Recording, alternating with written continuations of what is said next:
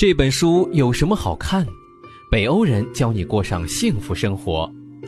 朋友们，大家好，我是雪坤。说起北欧啊，我们会觉得那是一个遥远的地方，可能会想到高收入、高福利，想到自由和平等，想到极光，想到诺贝尔奖。对了，还会想到宜家。在我们眼中，北欧似乎一直是发达、富足和幸福的代名词。的确啊，以挪威、瑞典和芬兰为首的北欧国家，人均国民总收入和人类发展指数多年来一直是名列前茅的。北欧人民的幸福指数也在全世界的排名当中遥遥领先。即使是相隔万里，我们还是陆陆续续的听说过许许多多关于北欧人幸福生活的传奇故事。比如，北欧人看病不花钱，大病小病政府通通报销；或者是北欧人酷爱阅读，公交、地铁、小巷街边到处都能看到他们低头读书的场景；再或者是北欧人强调人格独立自由，家庭观念淡薄啊；要么就是北欧人重视环保，早已抛弃了汽车，以自行车来代步。听到这些，你一定很好奇啊。北欧人的日常生活到底是什么样的呢？是不是真的像传言所说的，就好像是身在乌托邦一般呢？究竟是什么原因让北欧人能够过着这样富足而又幸福的生活呢？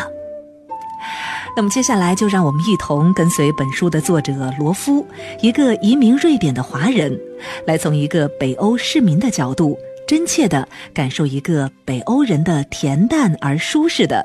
幸福生活吧。高福利体制下的北欧人为什么还要努力学习和工作？我问你啊，你能够想象从一出生开始你就不用担心没钱花吗？这看似不可能的好事儿啊，却真实的发生在每一个北欧人的一生当中。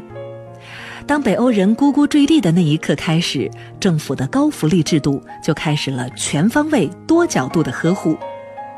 你看啊，从孩子出生的那天起，政府呢就将他们每个人当做是自己的孩子一样照顾，每个月发放大约七百八十元的牛奶金，一直到孩子十六岁成年才停止。而在孩子两岁以前，妈妈会有每天至少大约是一百五十元的妈妈金。哇哦，这样的贴心补助，说实话，真是让人羡慕不已。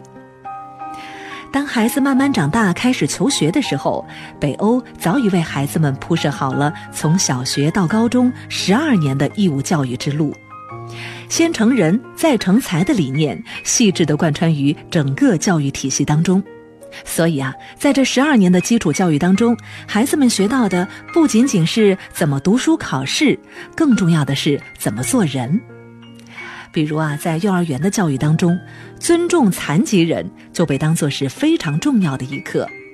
小孩子们会带着友善、纯真、好奇而又略微担心的眼光，打量着老师带来的新朋友——残疾人布娃娃。并且在老师和家长的教导之下，学会用真诚平等的心去关爱残疾人。上小学的时候，老师会带领孩子们参观牛奶的全套生产制作过程，并且鼓励他们用自己的方法回忆参观的一天。那么，在这样简单的参观活动当中，孩子们不仅仅是收获了知识，还学到了宝贵的创新精神。而这种创新精神自始至终地流淌在北欧人的血液当中。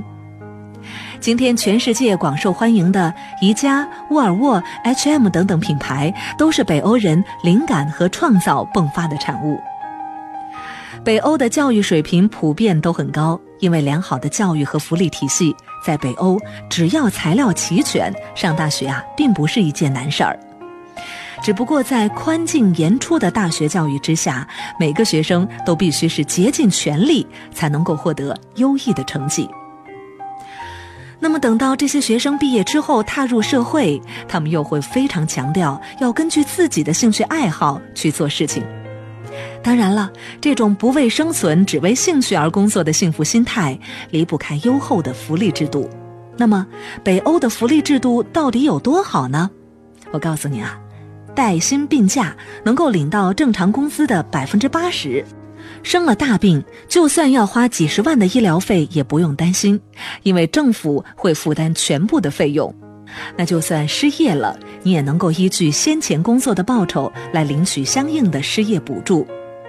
退休之后呢，政府也会发放足以保障正常生活的退休金。哎，说到这儿，你可能要问了：哟，既然政府有这么好的福利，那还出去工作干嘛呢？在家待着多舒坦呢？当然，北欧人也知道这样舒坦。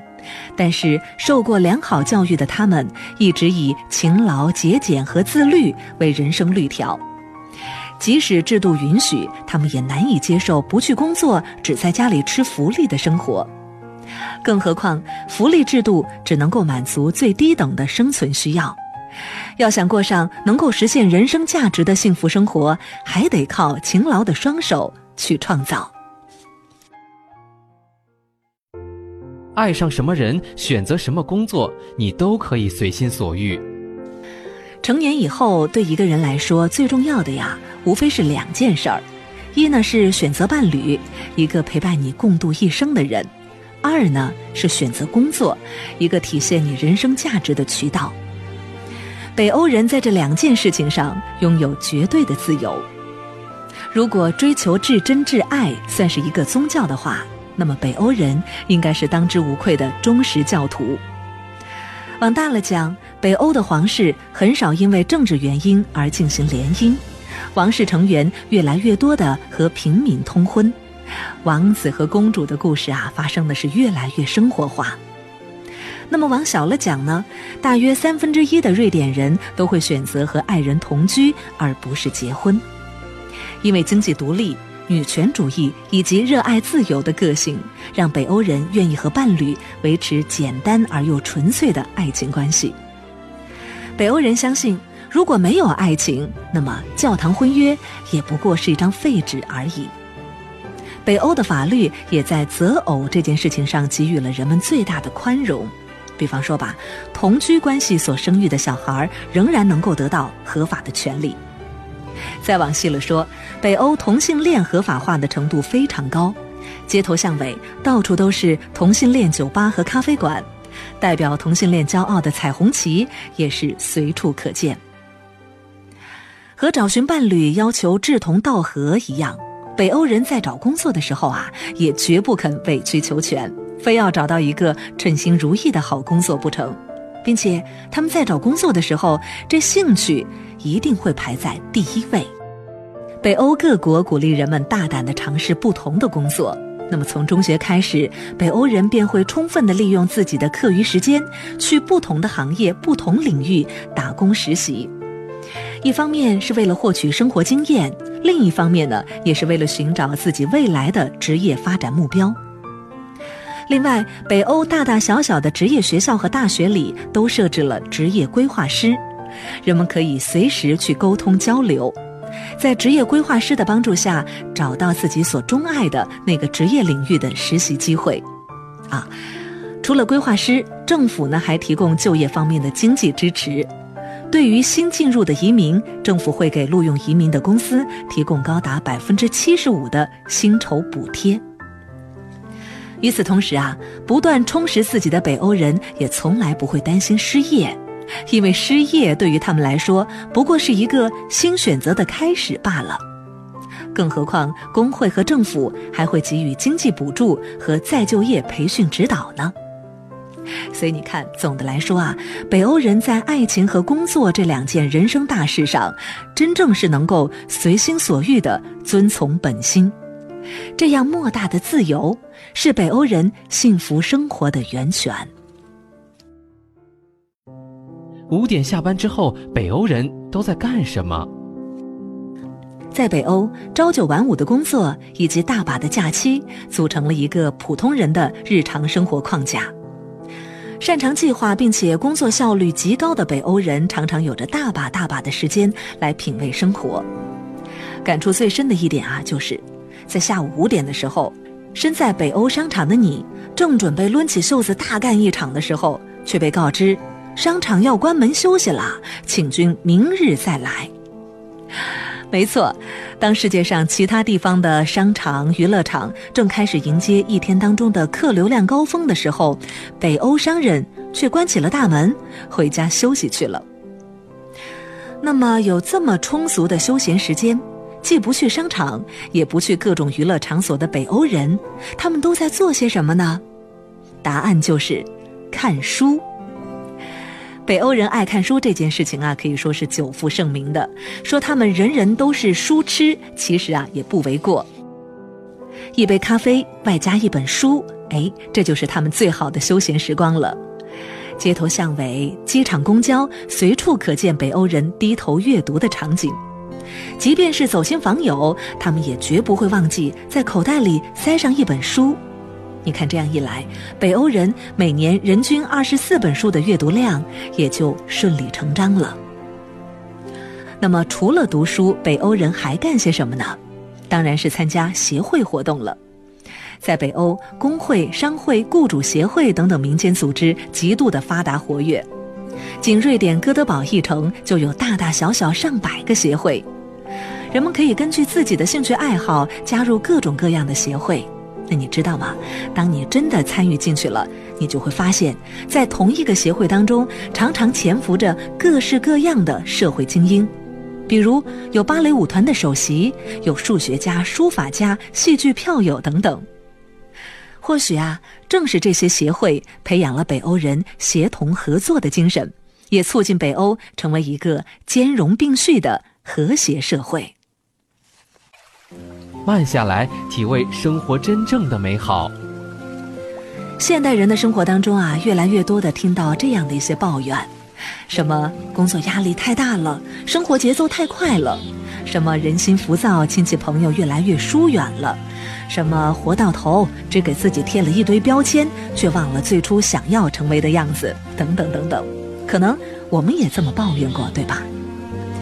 或许啊，我们真的应该向北欧人学习。学习慢下来，体味生活真正的美好。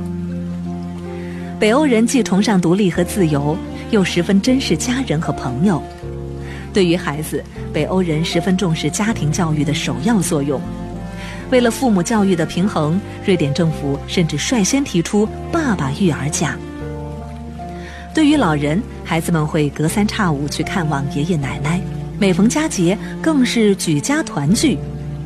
对于朋友，北欧人更愿意结交那种能够心灵相通的人，而对于酒肉之徒提不起什么兴趣。另外，我们知道，北欧人虽然生活富足，但是他们非常的重视勤俭和环保。北欧各国处于温寒带，粮食种植生长不易，每年日照呢也不是那么充裕。正是这种不够优越的自然条件，促使每个北欧人养成了勤俭节约的好习惯。当全世界都在以开车、开好车为乐的时候，北欧人却爱上了骑自行车。你看，这绿色环保的脚踏车不但能够锻炼身体，更能够保护自然环境。除了骑自行车，北欧人还喜欢各种形式的自助餐。吃多少取多少，既能够品尝到丰富的菜肴，又能够避免浪费。那么至于现在呢，北欧人更是坚持垃圾分类和二手物品捐赠，这样的环保和节俭，真的是让人赞叹不已呀。北欧这个没有林立的高楼、没有喧哗的闹市、没有匆忙的行人的地方，正是用它特有的简单。阐释了人生的真正价值和生活最本真的美好。好了，各位朋友，今天的节目就到这儿了。如果您有什么想对我们说的，可以在评论区里留言。咱们下次再会。本节目由路上读书授权喜马拉雅 FM 独家播出。